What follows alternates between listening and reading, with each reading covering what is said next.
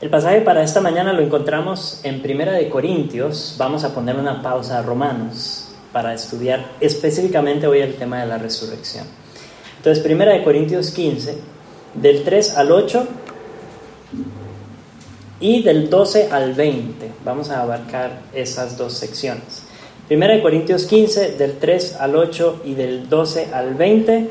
Pueden buscarlo en sus Biblias o también está en el programa. Dice así la palabra del Señor. Porque primeramente os he enseñado lo que asimismo recibí, que Cristo murió por nuestros pecados, conforme a la Escritura, y que fue sepultado y que resucitó al tercer día, conforme a las Escrituras, y que apareció a Cefas y después a los doce. Después apareció a más de quinientos hermanos a la vez, de los cuales muchos viven aún y otros ya duermen. Después apareció a Jacobo después a todos los apóstoles y al último de todos, como a un abortivo, me apareció a mí. Versículo 12. Pero si se predica de Cristo que resucitó de los muertos, ¿cómo dicen algunos entre vosotros que no hay resurrección de muertos? Porque si no hay resurrección de muertos, tampoco Cristo resucitó. Y si Cristo no resucitó, vana es entonces nuestra predicación vana es también nuestra fe. Y somos hallados falsos testigos de Dios, porque hemos testificado de Dios que Él resucitó a Cristo, al cual no resucitó, si en verdad los muertos no resucitan. Porque si los muertos no resucitan, tampoco Cristo resucitó. Y si Cristo no resucitó, vuestra fe es vana. Aún estáis en vuestros pecados. Entonces también los que durmieron en Cristo perecieron. Si en esta vida solamente esperamos en Cristo, somos los más dignos de conmiseración de todos los hombres. Mas ahora Cristo ha resucitado de los muertos. Primicias de los que durmieron es hecho. Oremos.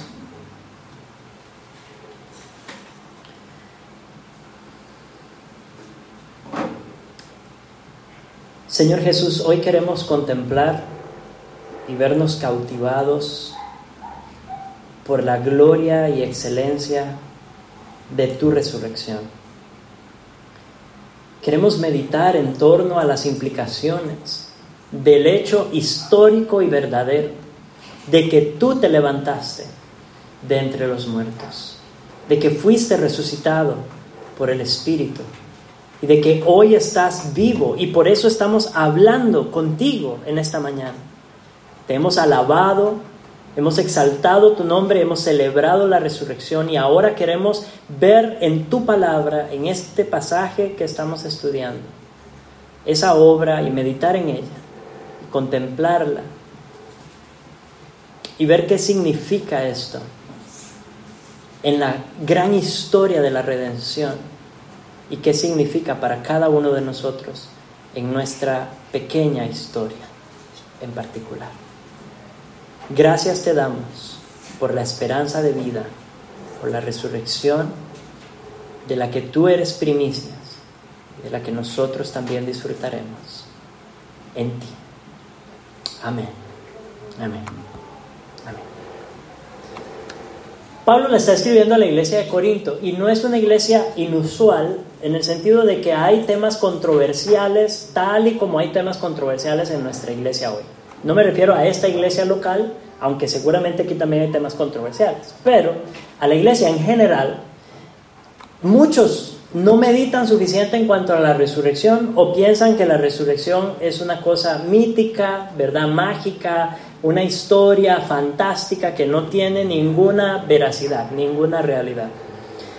Y para ese entonces la iglesia de Corintio también tenía ese problema. El tema de la resurrección era un tema controversial, especialmente por dónde estaban, porque para los judíos no era tan raro. Ellos no era la primera vez que escuchaban acerca de la resurrección, para ellos no era tan inusual. Ellos ya creían en la existencia humana en cuerpo y alma. Ya eso era algo que era parte de su eh, conocimiento y de su entendimiento. Entonces la resurrección para el judío era la restauración o reintegración de la persona total, ¿verdad? Somos cuerpo y alma, cuando morimos el cuerpo y alma se separan y en la resurrección lo que sucede es que el cuerpo y alma se reúnen. Entonces, no era difícil de creer para ellos, porque ya tenían ese concepto en su cabeza. Pero para los gentiles, y recordemos que la iglesia de Corinto está en medio de un mundo grecorromano, gentil, pagano, con un montón de dioses y, y, la filosofía griega, ¿verdad? Empezando en estas épocas. Entonces, para los gentiles, la resurrección, ellos trataban de verla más como una alegoría, como, como un como un cambio de vida, como que representa la transformación de vida que uno tiene cuando viene a la fe o la transformación de vida que cualquier persona puede tener en cualquier momento eh, en cualquier religión, ¿verdad? Entonces para ellos eso era la idea de la resurrección era nueva vida, nuevo estilo de vida o de llano era algo absurdo, algo que no tenía sentido, que no tenía razón, que era ilógico y era contrario a la experiencia. Entonces, por parte de los incrédulos había negación y esa negación no debe sorprendernos. Todavía hoy los incrédulos niegan la resurrección o les cuesta creerla o entenderla o aceptarla o lo ven como una fábula. ¿Cierto? No debe sorprendernos en el caso de los incrédulos, pero que los creyentes nieguen la resurrección o que los creyentes duden de la resurrección de Cristo, ahí sí deberíamos escandalizarnos. Eso sí debería sorprendernos, porque nosotros hemos recibido la revelación de Dios en su palabra que da testimonio de esa resurrección. Es un tema de autoridad en última instancia.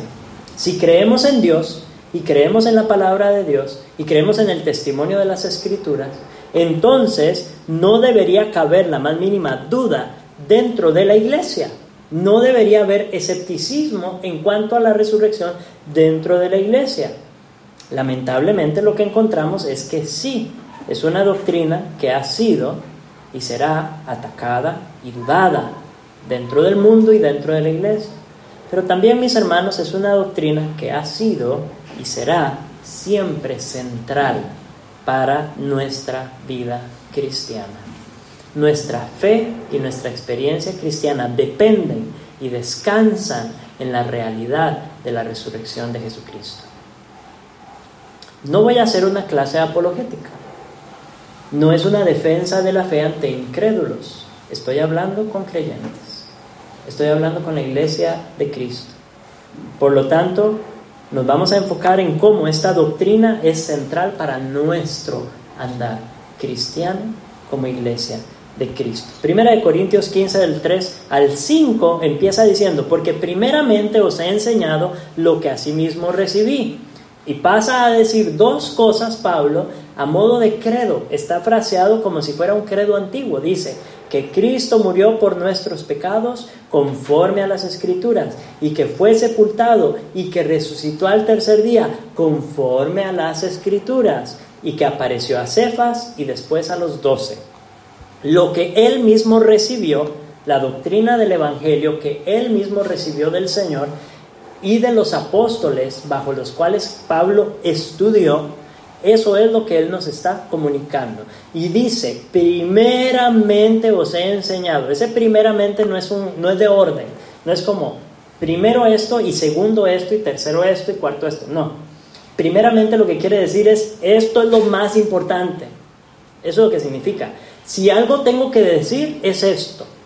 Si hay algo que, debo decir, que debe ser importante, que, que debe ir en primer lugar, antes que nada, antes que cualquier otra cosa, primeramente esto. Esto es lo más importante. Que Cristo murió por nuestros pecados, conforme a las escrituras. Cristo fue nuestro sustituto.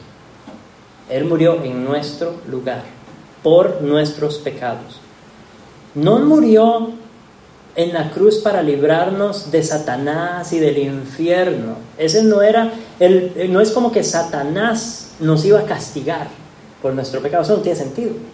No es de Satanás de quien nos está salvando. El que castiga el pecado es Dios. El Dios santo derrama su ira santa sobre los pecadores. Y ustedes y yo estábamos bajo el juicio de Dios. ¿Cómo nos llama eh, la misma escritura nos llama hijos de ira, que estábamos bajo condenación. Nuestro destino era el infierno porque allí es donde Dios manifiesta su ira santa, su castigo sobre los pecadores. Pero entonces ese mismo Dios, que es justo y santo, urdió un plan para castigar el pecado y salvar a los pecadores. Y ese es Cristo.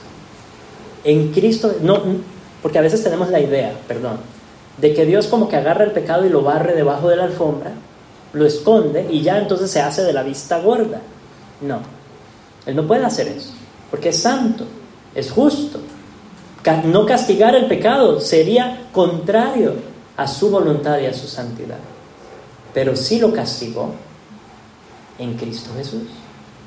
Cristo fue muerto por nuestros pecados. La paga del pecado es muerte y Cristo murió. Cristo murió. Murió para aplacar la ira de Dios contra nosotros y para cumplir las demandas de la ley que decían la paga del pecado es muerte. Al hacerlo, nos reconcilia con Dios porque quita el pecado. Al morir Él por el pecado, ya nosotros no tenemos que morir por nuestro pecado, porque alguien lo hizo ya por nosotros. Y entonces nos reconcilia con Dios, nos justifica delante de Dios, nos introduce en este nuevo pacto, esta nueva relación con Dios y nos concede vida eterna por medio de la fe en Él. Esa es la salvación. Perdón de pecados, vida eterna. Cristo murió por nuestros pecados conforme a las escrituras. Y luego añade, y fue sepultado. Sí, a él lo bajaron del madero, su cuerpo, inerte. Lo bajaron del madero y lo pusieron en una tumba. Estamos contemplando el pasado, algo que ocurrió, su muerte y su sepultura. Pero no se quedó en la tumba y lo que celebramos hoy, Domingo de Resurrección, es el hecho de que tres días después de haber sido sepultado, tres días después de haber expirado Cristo, resucitó. Y Pablo dice, conforme a las escrituras. No es nada nuevo. La Biblia ya había anunciado que esto pasaría. Cristo resucitó al tercer día conforme a las escrituras. Ahora, aquí hay un error de traducción y ustedes saben que a mí me gusta la gramática y creo que la gramática es importante, ¿verdad? El griego está en tiempo perfecto. No dice Cristo resucitó al tercer día, sino ha resucitado al tercer día. Esa es la traducción literal. Como, como, como lo diríamos si se hubiese traducido literalmente, al tercer día ha sido resucitado. Vean los dos cambios. Está en tiempo perfecto, y ya les he hablado del tiempo perfecto antes, pero hay que memorizar esto. Para cuando ustedes lo vean en la Biblia, acuérdense, el tiempo perfecto ha escrito, ha dicho, ha resucitado, ha sido resucitado. Ese tiempo nos indica algo que ocurrió en el pasado, pero tiene un efecto hasta el presente, hasta hoy. Ese es el punto del tiempo perfecto. Nos habla de algo que ocurrió, pero su efecto perdura hasta nuestros días. Nos une de alguna manera al hablar con ese evento que ocurrió en el pasado. Entonces, primero, Jesús resucitó, sí, y sigue resucitado. Él volvió a la vida y sigue vivo hoy. Ese es el punto. Ese Cristo que ha resucitado es el mismo Cristo que está hoy sentado a la diestra de Dios. Cristo Jesús hombre y Dios, vivo por los siglos de los siglos. Y también dice, ha sido resucitado. Esto es importante. Ese cambio tampoco lo produjeron bien en la Reina Valera, pero debería ser, ha sido resucitado. porque es importante el pasivo o la voz pasiva? La voz pasiva lo que significa es que el verbo no recae sobre el autor como, perdón, sobre el sujeto como si él fuera el autor, sino que recae sobre el sujeto como un receptor. Voy a dar un ejemplo. Si yo digo, Mateo pateó la bola, eso es voz activa y Mateo es el actor, ¿verdad? Él realizó la obra de patear. Si yo digo, la bola fue pateada por Mateo, el sujeto es la bola, pero la bola no realiza la acción. La bola recibe la acción de ser pateado. Cuando decimos que Cristo fue resucitado, lo que estamos diciendo es que Cristo no se resucitó a sí mismo, sino que Dios lo resucitó. Dios Padre lo resucitó. ¿Y por qué es esto importante? ¿Por qué es importante saber que Cristo fue resucitado por Dios?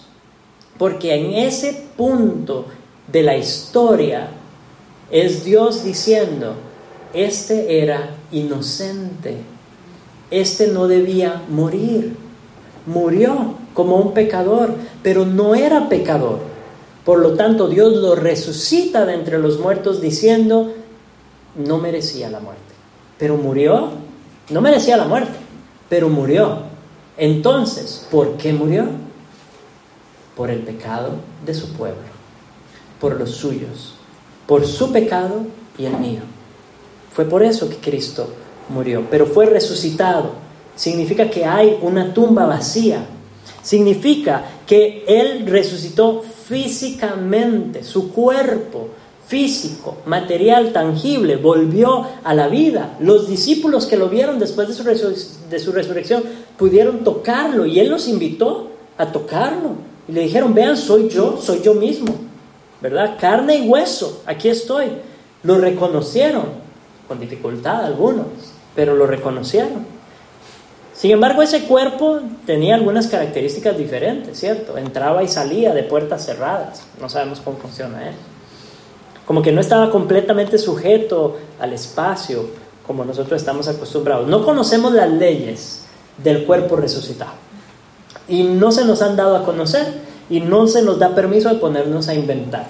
Pero la Biblia sí habla de que Cristo comió y bebió con sus discípulos a un resucitado. Es un cuerpo material, real, ¿verdad?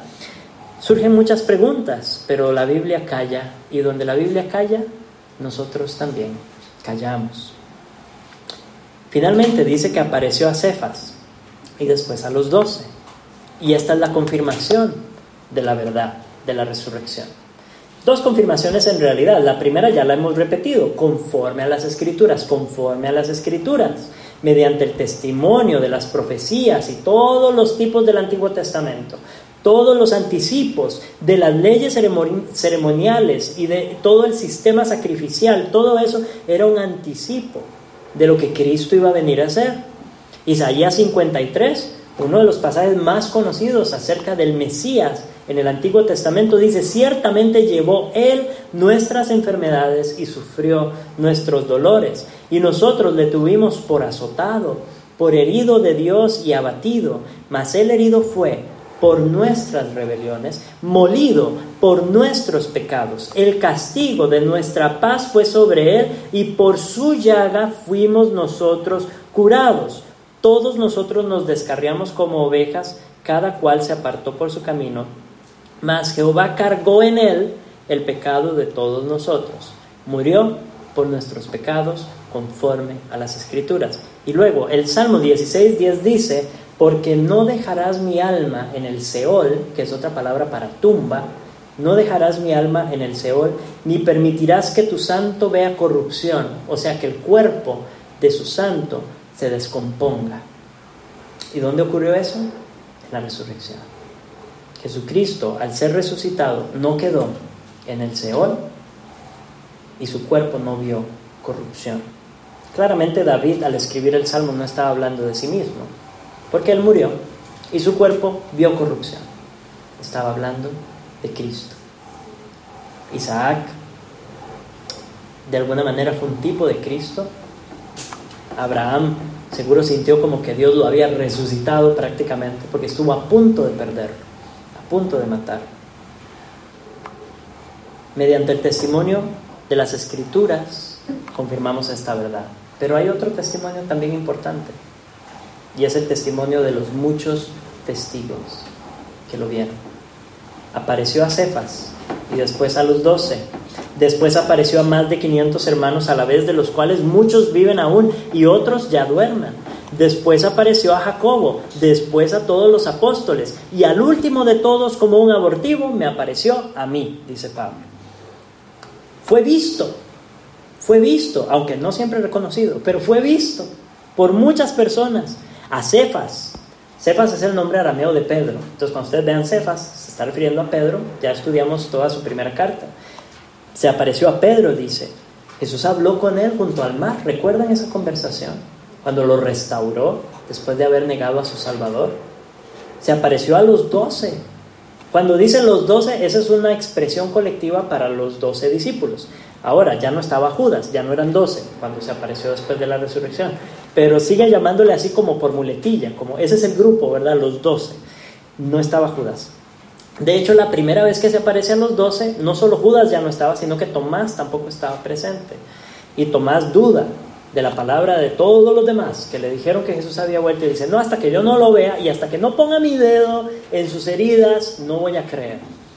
Bueno, tuvo la oportunidad porque Jesús volvió a aparecerse, estando Tomás presente, y hasta le dijo, venga, toque, ¿verdad? Meta su mano en mi costado, donde había sido atravesado. Dice luego que se apareció a 500 hermanos a la vez. La Biblia no nos dice cuándo ocurrió esto, ¿verdad? Pero sucedió, no está claro en qué momento. Pero vean lo interesante de todo esto que está diciendo Pablo. El tribunal judío, para acusar a alguien o para rendir como verdadero un testimonio, exigía la existencia de uno, perdón, de dos o tres testigos.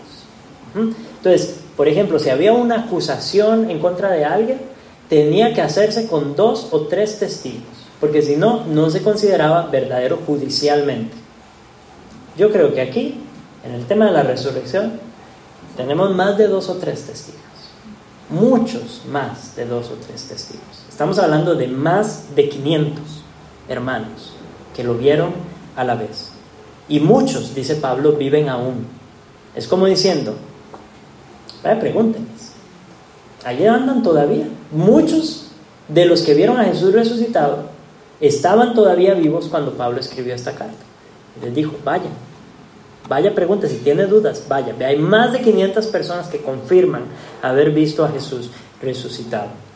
Jacob también tenía una posición importante en la iglesia de Jerusalén y Jesús se le apareció a él. Se le apareció a todos los apóstoles, dice.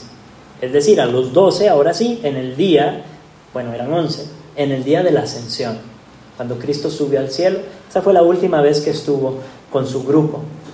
Y finalmente dice Pablo, como un, como un abortivo, como uno nacido fuera de tiempo, como uno nacido en circunstancias atípicas, anormales, se me apareció a mí. Y ya vimos esa historia. En el camino a Damasco, lo botó de su caballo. Así se le apareció Cristo a Pablo. Él vio al Jesús resucitado años después de su ascensión. En los versículos del 9 al 12, Pablo se dedica a explicar de manera detallada su apostolado, a hablar acerca de la autoridad que él tiene como apóstol. Hoy no nos vamos a detener en esa sección, vamos a saltar al versículo 12 donde retoma el tema de la resurrección. Dice, pero si se predica de Cristo que resucitó de los muertos, como, dicen algunos entre vosotros que no hay resurrección de muertos. El Evangelio verdadero, el Evangelio bíblico predica que Cristo resucitó de entre los muertos.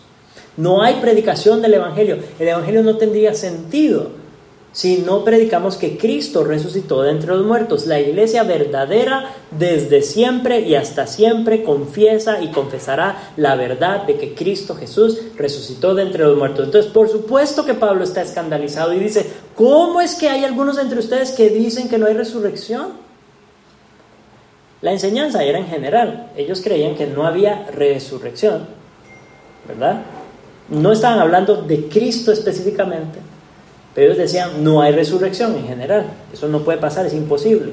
Entonces Pablo les, les ata el hilo, ¿verdad? Y les dice, si ustedes no creen que hay resurrección, ¿cómo explican entonces la predicación de que Cristo resucitó?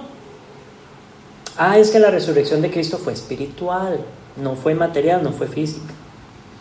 Ah, es que nosotros estamos siendo resucitados cuando somos bautizados, es simbólico es algo que no tiene importancia, es de importancia pasajera, lo podemos obviar. Tiempo perfecto. Ocurrió en el pasado, pero tiene implicaciones hoy. es fundamental para nuestra fe entender la resurrección. Los filósofos de la época decían, el alma inmortal vuelve a Dios, como, como una cosa ahí abstracta, ¿verdad? Pierde su personalidad, su individualidad. El cuerpo mortal se queda en la tumba, se descompone, hasta ahí llega su historia. El alma es levantada y goza de vida eterna para siempre, ahí en el, en el no sé, en, ni siquiera el cielo, no sé ni, ni qué cosa sería para ellos y el cuerpo es destruido. Eso pensaban los filósofos griegos. Y muchos cristianos entonces adoptan en esta época y hasta hoy estas mismas ideas. Pero son ideas incompletas, son ideas erróneas. Les decía en, el principio que el cuerpo y el alma son uno. Dios nos creó cuerpo y alma. Él no creó almas primero y luego a causa del pecado los sujetó a cuerpos, como si el cuerpo fuera algo malo. No, Fuimos creados, es más, cuerpo primero. Y después Dios sopló en Adán espíritu aliento de vida. No fuimos creados para morir.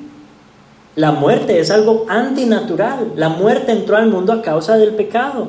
La muerte, enfermar, envejecer, morir, son todos recordatorios del pecado y del efecto del pecado, pero es antinatural. A nosotros nos dicen todo el tiempo, ah, morirse es lo más natural, ¿verdad? Todos nos vamos a morir, eso es lo más natural. No, no es natural. No fuimos creados para morir. Y por eso nadie lo, supera. O sea, no hay persona que, que, pueda atravesar la muerte de un ser querido y, y tomarlo como si fuera lo más natural del mundo. No, ¿por qué? No fuimos creados para esa separación. Entonces, recordemos esa realidad y ahí va a tener sentido el hecho de que se nos prometa resurrección. Porque la obra redentora de Cristo tiene que ser completa.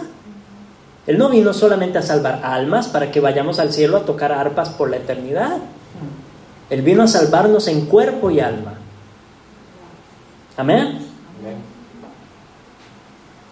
Pablo entonces empieza una de sus reflexiones por oposición o por negación, que es bien rica, bien interesante. Empieza en el versículo 13. Porque si no hay resurrección de muertos, tampoco Cristo resucitó. Es un error decir que no hay resurrección de los muertos.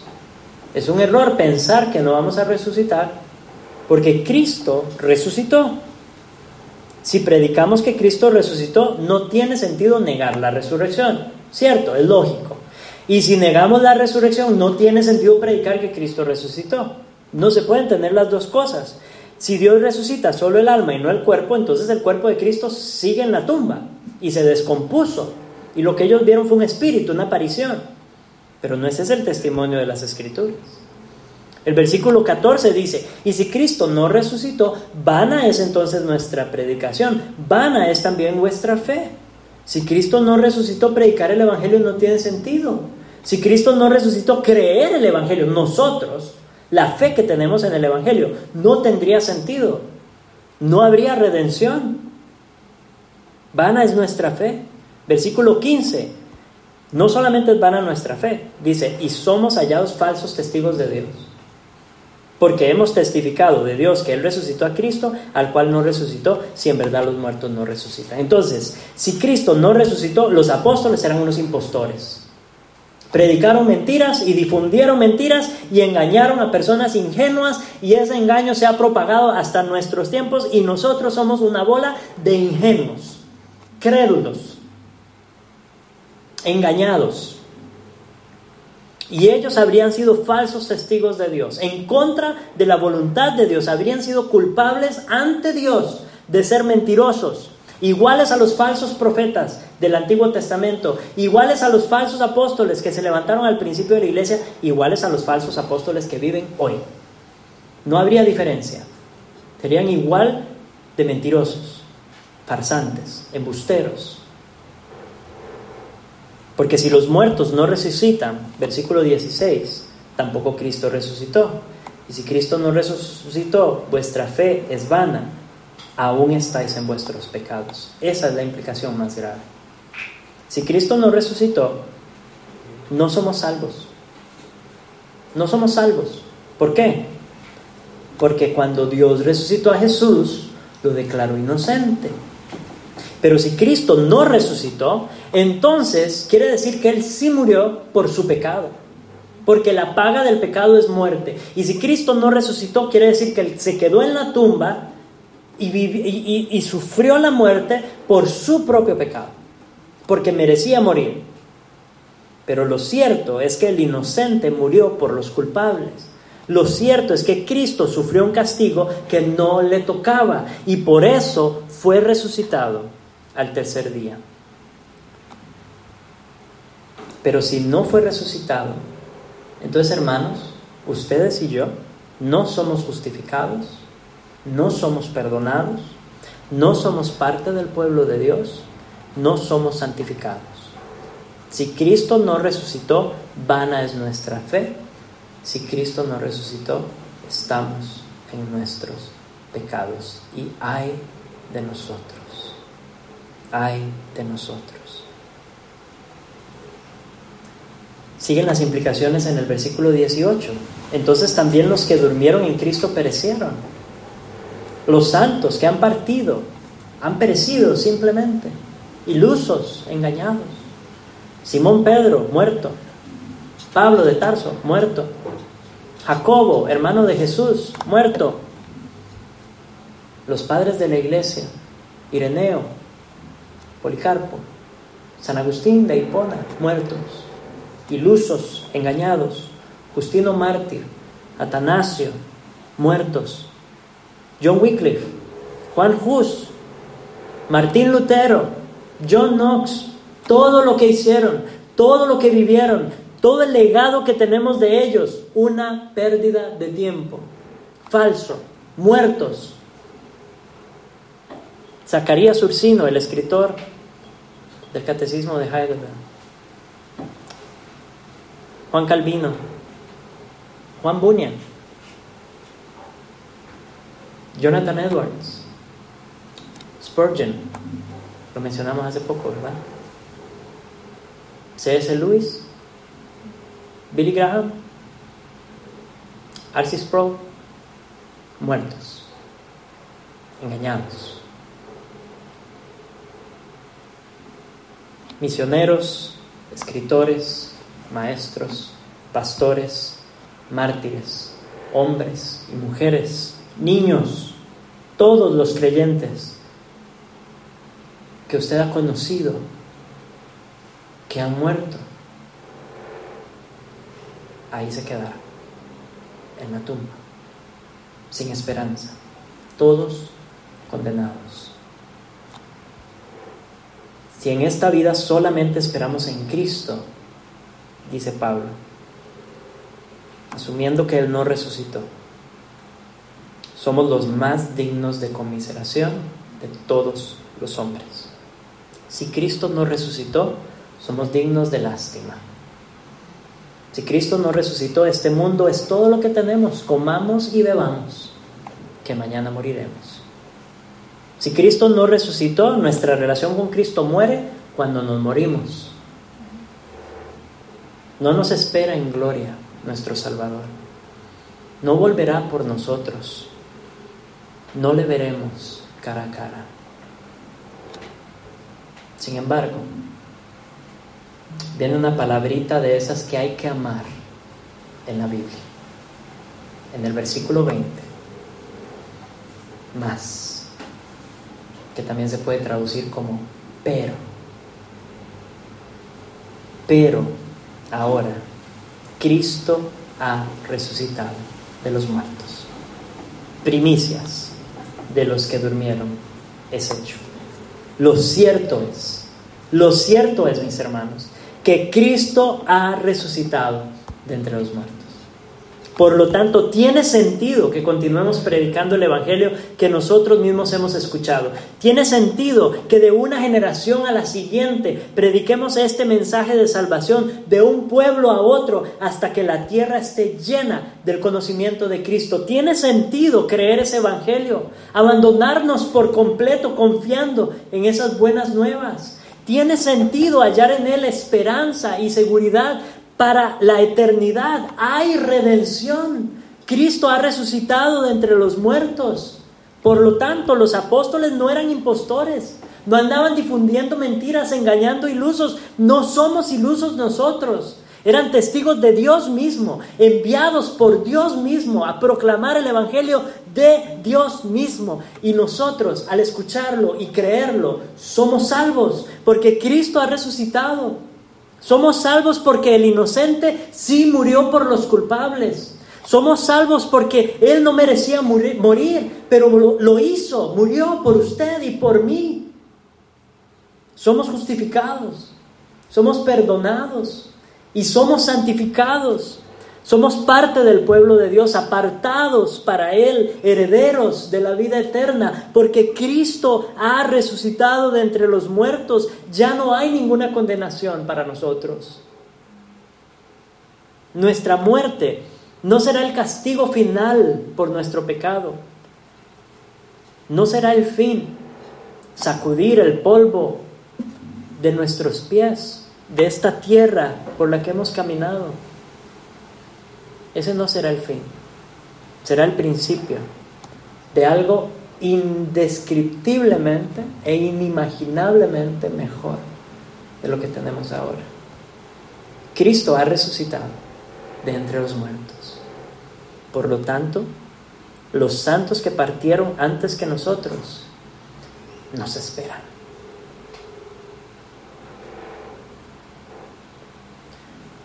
Nos reuniremos con nuestros familiares y amigos que han partido. Con misioneros, maestros, pastores, mártires, reformadores, hombres y mujeres, hermanos y hermanas, y estaremos juntos para siempre con el Señor. Cristo ha resucitado.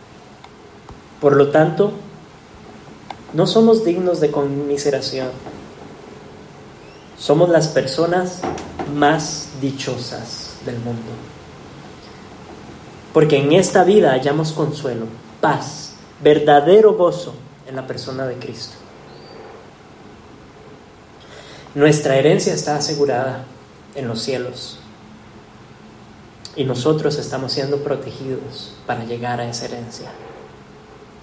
Nuestra herencia, nuestra porción, Cristo mismo. Él nos espera en gloria, sí. Llegará el día en que veremos a nuestro Señor cara a cara, finalmente porque, como dice el catecismo de Heidelberg, no solo mi alma después de esta vida será llevada en el mismo instante a Cristo, su cabeza, sino que también esta mi carne, siendo resucitada por la potencia de Cristo, será reunida a mi alma y hecha conforme al glorioso cuerpo de Cristo.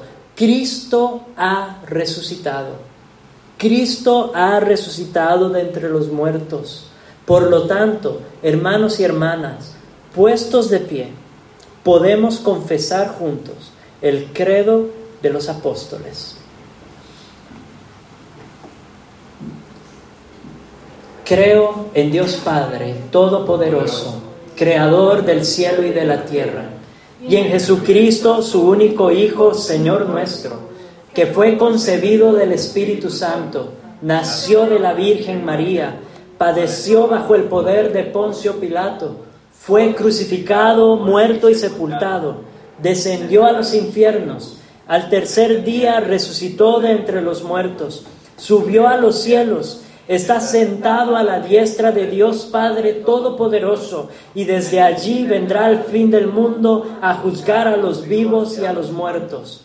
Creo en el Espíritu Santo, la Santa Iglesia Universal, la comunión de los santos, el perdón de los pecados, la resurrección del cuerpo y la vida perdurable. Amén.